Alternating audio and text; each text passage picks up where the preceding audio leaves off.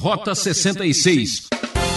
Daí imaginar que Jerusalém é uma cidade sagrada, que tem uma energia especial, que quem está perto dela é menos pecador que os outros, que a pessoa deve ir para Jerusalém, trazer areia, pedra de lá para colocar dentro de casa.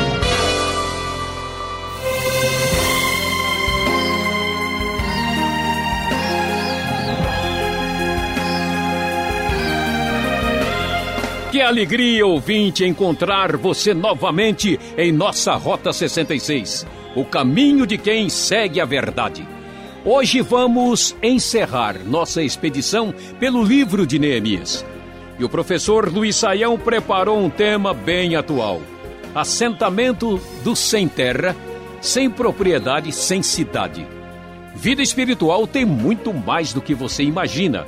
Envolve compromisso social responsabilidade pessoal e preocupação devocional. O que podemos aprender com esse líder que soube comandar sem abandonar suas convicções?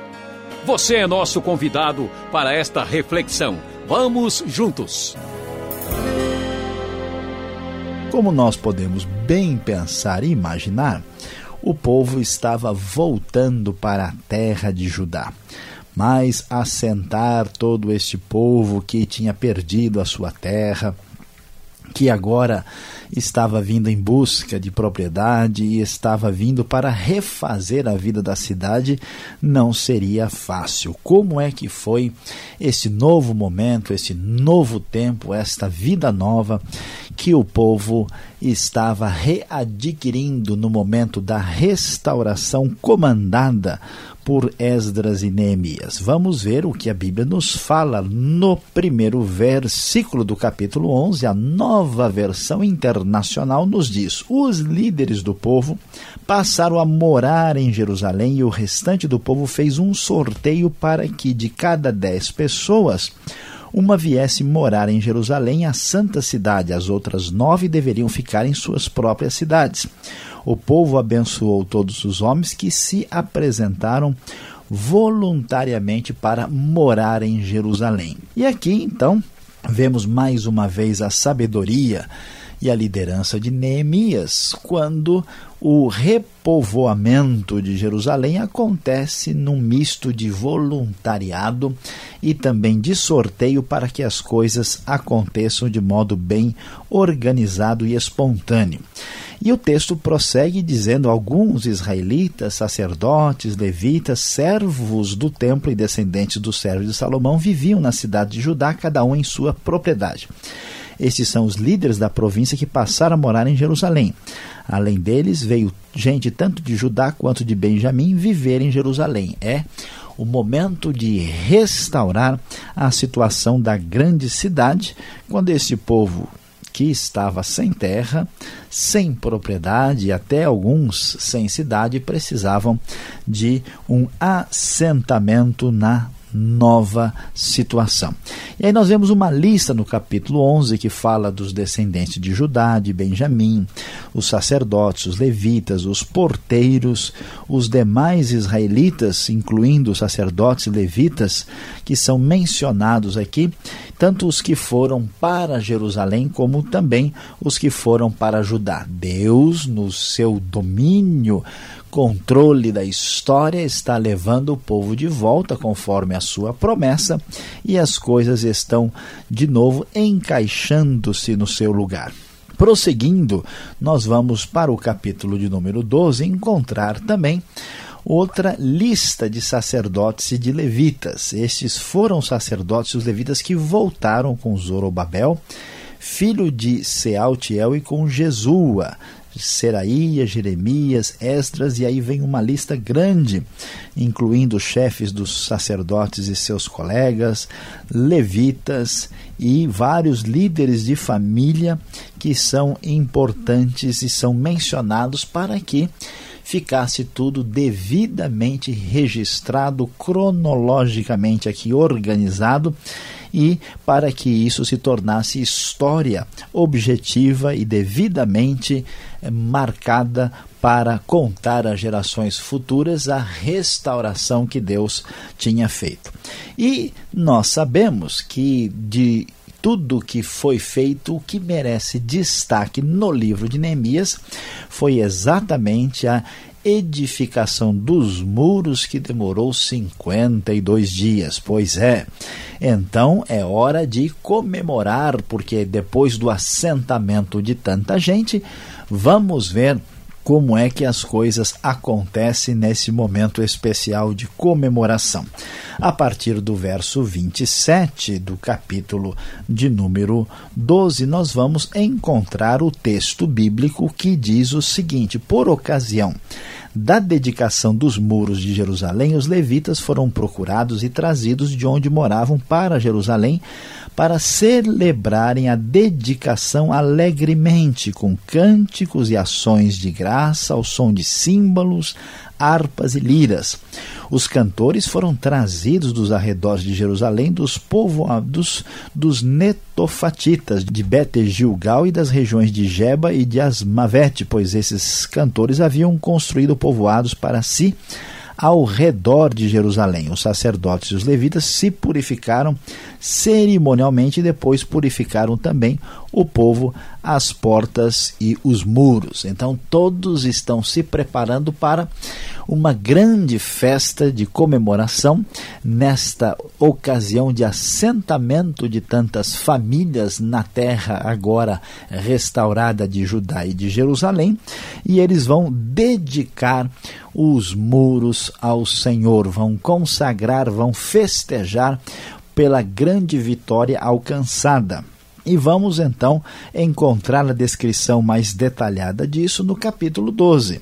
Mais para frente, nós vamos ver que os levitas organizaram dois coros. E olha só o que diz o verso 40. Os dois coros encarregados das ações de graça assumiram os seus lugares no templo de Deus, o que também fiz acompanhado da metade dos oficiais e dos sacerdotes Eliaquim, Maazéias, Miniamim, Micaías, Elioenai, Zacarias e Ananias com suas trombetas. Além de Maazéias, Semaías, Eleazar, Uzi, Joanã, Malquias, Elão e Ézer, os coros cantaram sob a direção de Jezraías, e naquele dia contentes como estavam, ofereceram grandes sacrifícios, pois Deus os enchera de grande alegria. As mulheres e as crianças também se alegraram, e os sons da alegria de Jerusalém podiam ser ouvidos de longe. Veja só, querido ouvinte, que bonito. Deus trazendo a restauração para o seu povo. As famílias são assentadas em Jerusalém e em Judá. Eles conseguem reconstruir o templo, agora está já reconstruído também o muro de Jerusalém, ou melhor, os muros, e então eles agora só têm uma coisa a fazer: celebrar e glorificar a Deus por aquilo que tinha acontecido de modo tão especial e vitorioso. Pois é, mas esse novo tempo, essa nova vida que eles estavam tendo neste momento de restauração, também precisava de alguns ajustes. E Neemias, pensando na direção do futuro, aqui ele vai fazer reformas importantes para a vida de Judá. Por isso, o capítulo 13 volta a nos falar sobre a importante necessidade de estar totalmente ligado à lei de Deus, totalmente direcionado pela palavra divina. Então o texto diz que naquele dia o livro de Moisés foi lido em alta voz diante do povo e nele achou-se escrito que nenhum amonita ou moabita jamais poderia ser admitido no povo de Deus, pois eles, em vez de darem água e comida aos israelitas, tinham contratado Balaão para invocar maldição sobre eles. O nosso Deus, porém, transformou a maldição em bênção quando o povo ouviu essa lei, excluiu de Israel todos que eram de ascendência estrangeira. O mesmo problema enfrentado lá em Esdras, aqui aparece novamente no livro de Neemias, que é a questão de estar envolvido de uma maneira direta ou indireta com o paganismo através dessa relação próxima com os estrangeiros que não conheciam o Deus verdadeiro. E assim, essa purificação passa por aqueles passos que nós já observamos. O povo deveria se afastar do relacionamento próximo com os povos e deuses pagãos, o povo deveria se voltar para a lei, o povo deveria dar atenção devida ao sábado, que era uma das marcas importantes da aliança eh, ligada à própria lei, e o povo também deveria contribuir para a obra de Deus com os seus bens. E então o texto vai nos falar um pouco mais a respeito disso. Neemias repreendeu os oficiais por causa da sua negligência com o templo de Deus. E então ele diz o texto que, mediante a sua liderança e a sua ação, todo o povo de Judá trouxe os dízimos do trigo, do vinho novo e do azeite aos depósitos. Coloquei o sacerdote Selemias, o escriba Zadok, um levita chamado Pedaías, como encarregado dos depósitos, e fiz de Anã, filho de Zacur, neto de Matanias, assistente deles, porque esses homens eram de confiança, eles ficaram responsáveis pela distribuição de suprimento aos colegas. Organização e estruturação eram muito importantes porque havia acontecido uma aliança entre Eliasibe e Tobias e as coisas não podiam continuar assim. E aqui tudo foi uh, solucionado e resolvido pela liderança sábia de Neemias. Neemias prossegue dizendo: Diante disso, repreendi os nobres de Judá, porque como é que vocês podem fazer tão grande mal profanando o dia de sábado? Por acaso os seus antepassados não fizeram o mesmo, levando o nosso Deus a trazer toda essa desgraça sobre nós, sobre a cidade? Pois agora, profanando o sábado, vocês provocaram maior ira contra Israel. Novos tempos, nova vida neste processo de assentamento daqueles que viviam sem terra, sem propriedade e sem cidade, agora estão se orientando pelo Deus da verdade. E Neemias termina o seu livro falando da rejeição profunda com os casamentos com pessoas de outros povos. Além de ficar muito aborrecido porque o povo, alguns, judeus haviam se casado com mulheres de Asdod, de Amon e de Moabe, e os seus filhos nem conseguiam mais falar hebraico. E Neemias tem uma reação muito forte e diz: Não consintam mais em dar suas filhas em casamento aos filhos deles, nem haja casamento das filhas deles com seus filhos ou com vocês. Não foi por causa de casamentos como esses que Salomão, rei de Israel, pecou? Entre as muitas nações não havia rei algum como ele, ele era amado por seu Deus como nós sabemos muito bem, mais o pecado de Salomão foi exatamente deixar-se corromper pelas mulheres estrangeiras e pagãs. Por isso, não era possível tolerar mais esse tipo de erro, eles estavam fazendo a mesma coisa.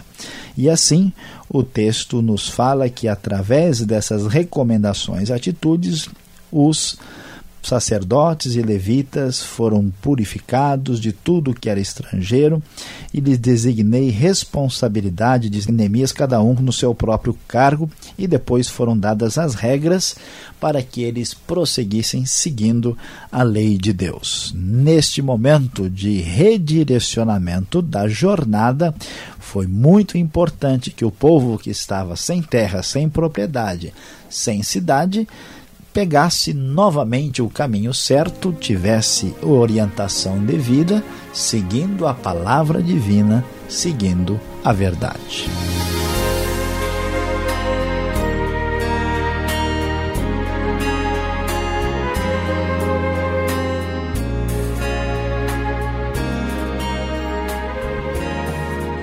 Ouvinte Transmundial, já voltamos com a conclusão. Este é o Rota 66, o caminho para entender o ensino teológico dos 66 livros da Bíblia. Hoje, encerrando a série Neemias. Tema: Assentamento do sem terra, sem propriedade, sem cidade. O Rota 66 tem produção e apresentação de Luiz Saião e Alberto Veríssimo. Na locução, Beltrão. E participe enviando sua opinião para rota66 arroba transmundial.com.br ou Caixa Postal 18.113, CEP 04626-970, São Paulo, capital. Vamos às perguntas com o pastor Alberto.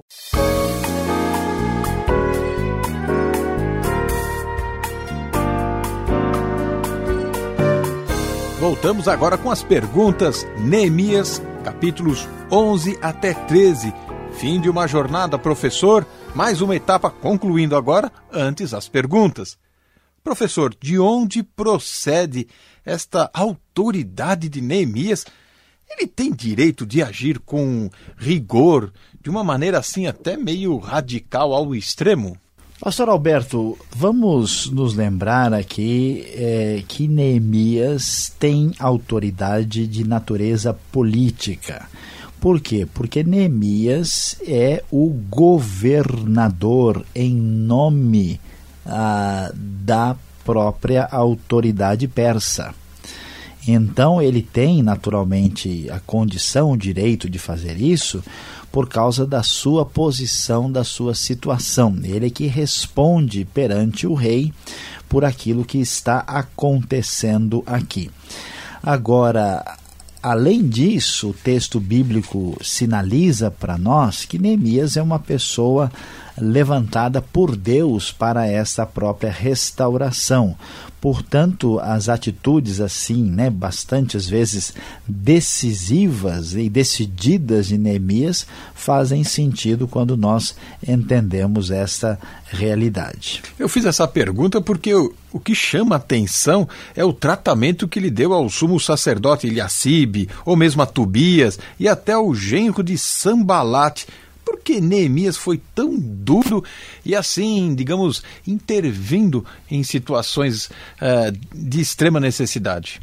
Bom, pastor Alberto, o que, que deve ficar claro ah, quando nós observamos o texto aqui? O que acontece é que Neemias mostra para nós a importância de uma liderança decidida. Muita gente vai liderar alguma coisa, mas a pessoa não tem decisão, não tem impulso, não tem atitude, não está preparado para fazer aquilo que está diante da sua responsabilidade. Neemias ele percebe o seguinte, veja, olha, o, o Sambalate ele foi contra, eles botaram areia no meio do caminho na hora da construção do muro. O Tobias também. Agora, depois que a coisa virou, os caras vão devagarzinho, de mansinho, entrando, querendo chegar na festa e comer um pedaço do bolo também. E Neemias, quando ele percebe a fragilidade lá do sacerdote Eliasibe, ele pega, tira as coisas do Neemias, bota para fora. Ele foi assim, né? Ele não, não foi o rei da educação e da polidez né, no seu tratamento, mas é uma atitude necessária. Tem coisa que tem que ser feita. Se a pessoa não toma uma atitude, não decide, só está, vamos dizer aí, arrumando para a cabeça, como se diz popularmente, mais tarde. Então Neemias age com essa atitude mais assim radical mas isso tem a ver com a sua liderança inequívoca, na sua atitude correta na hora de lidar com a situação. Agora, o que aconteceu com os levitas, hein, professor?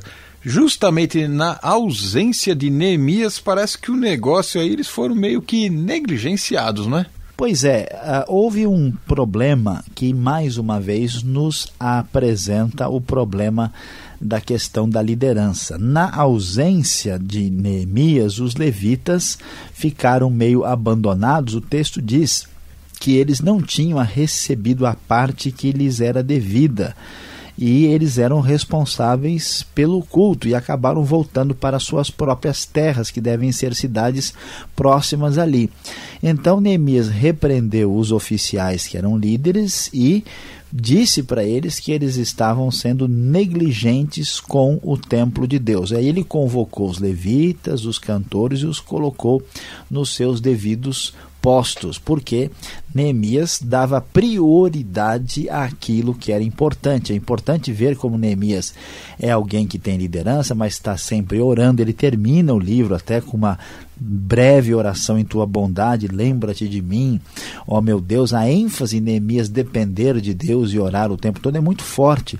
Então Neemias diz: olha, o pessoal está pensando em tudo, menos no culto dedicado a Deus. Como é que eles deixam os levitas saírem fora, se afastarem, assim como se nada tivesse acontecendo? Então ele repreende a liderança ali e faz com que os levitas e os cantores né, voltem para que o culto tenha a prioridade que merece. Agora, chamou a atenção uma frase que está no capítulo 11, verso 1. Fala de Jerusalém. Jerusalém é chamada de Santa Cidade. Ela recebe esse status de cidade sagrada, de lugar assim, podemos dizer, místico. Tem esse conceito nesse versículo? Bom, pastor Alberto, na verdade, no Antigo Testamento, poucas vezes Jerusalém é chamada diretamente de Santa Cidade. Nós vamos encontrar aqui no capítulo 11 de Neemias e mais duas referências na segunda parte do livro de Isaías. E o que, que isso uh, significa? Significa que essa cidade, de fato, é a cidade que representa a aliança de Deus com Davi. Ela é a cidade de Davi, ela é santa porque ela foi separada por Deus para um propósito de Deus na própria história. Agora, daí imaginar que Jerusalém é uma cidade sagrada, que tem uma energia especial, que quem está perto dela é menos pecador que os outros, que a pessoa deve ir para Jerusalém, trazer areia, pedra de lá para colocar dentro de casa, aí é um outro departamento. Acho que né? Se fosse assim, né, os que condenaram a Jesus nunca teriam errado, porque eles estavam em Jerusalém. Nós não podemos entrar nesse misticismo indevido. E esse uso da expressão né, de, de santa cidade tem bastante a ver com essa época depois do exílio, ah, quando se percebe Jerusalém como o lar de volta, o centro desse lar restaurado e que mostra aí a ação fiel de Deus para com o seu povo, juntamente com a sua misericórdia. Então, entendendo dessa maneira, nós vamos ter uma visão mais adequada do significado da famosa Santa Cidade. Obrigado, Saião. E não podemos terminar sem uma palavra de aplicação, sem uma palavra de consolo para você.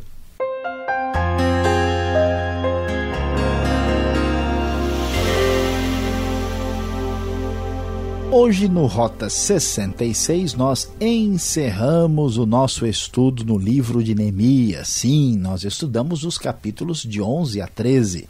E o nosso tema foi assentamento dos sem terra, sem propriedade, sem cidade. Vimos que depois de toda a reconstrução e restauração, o povo foi levado de volta e colocado nos lugares certos, principalmente em Jerusalém, que é a cidade repovoada aqui no capítulo 11. E esta nova situação exigiu uma atitude muito adequada e correta da parte de Neemias, que não só organizou e estruturou o povo administrativamente falando, mas repreendeu quem precisava ser repreendido, deu atenção ao templo, agiu com uma atitude correta, repreendendo os erros do povo e levando este povo na direção correta. Pois é, meu querido ouvinte, aqui vai a grande lição que você deve guardar no seu coração. Assim como aconteceu nos tempos de Neemias, onde o povo recebeu aquela repreensão, também devemos agir, porque afinal de contas, depois de tomar uma decisão correta, é preciso deixar a vida reta.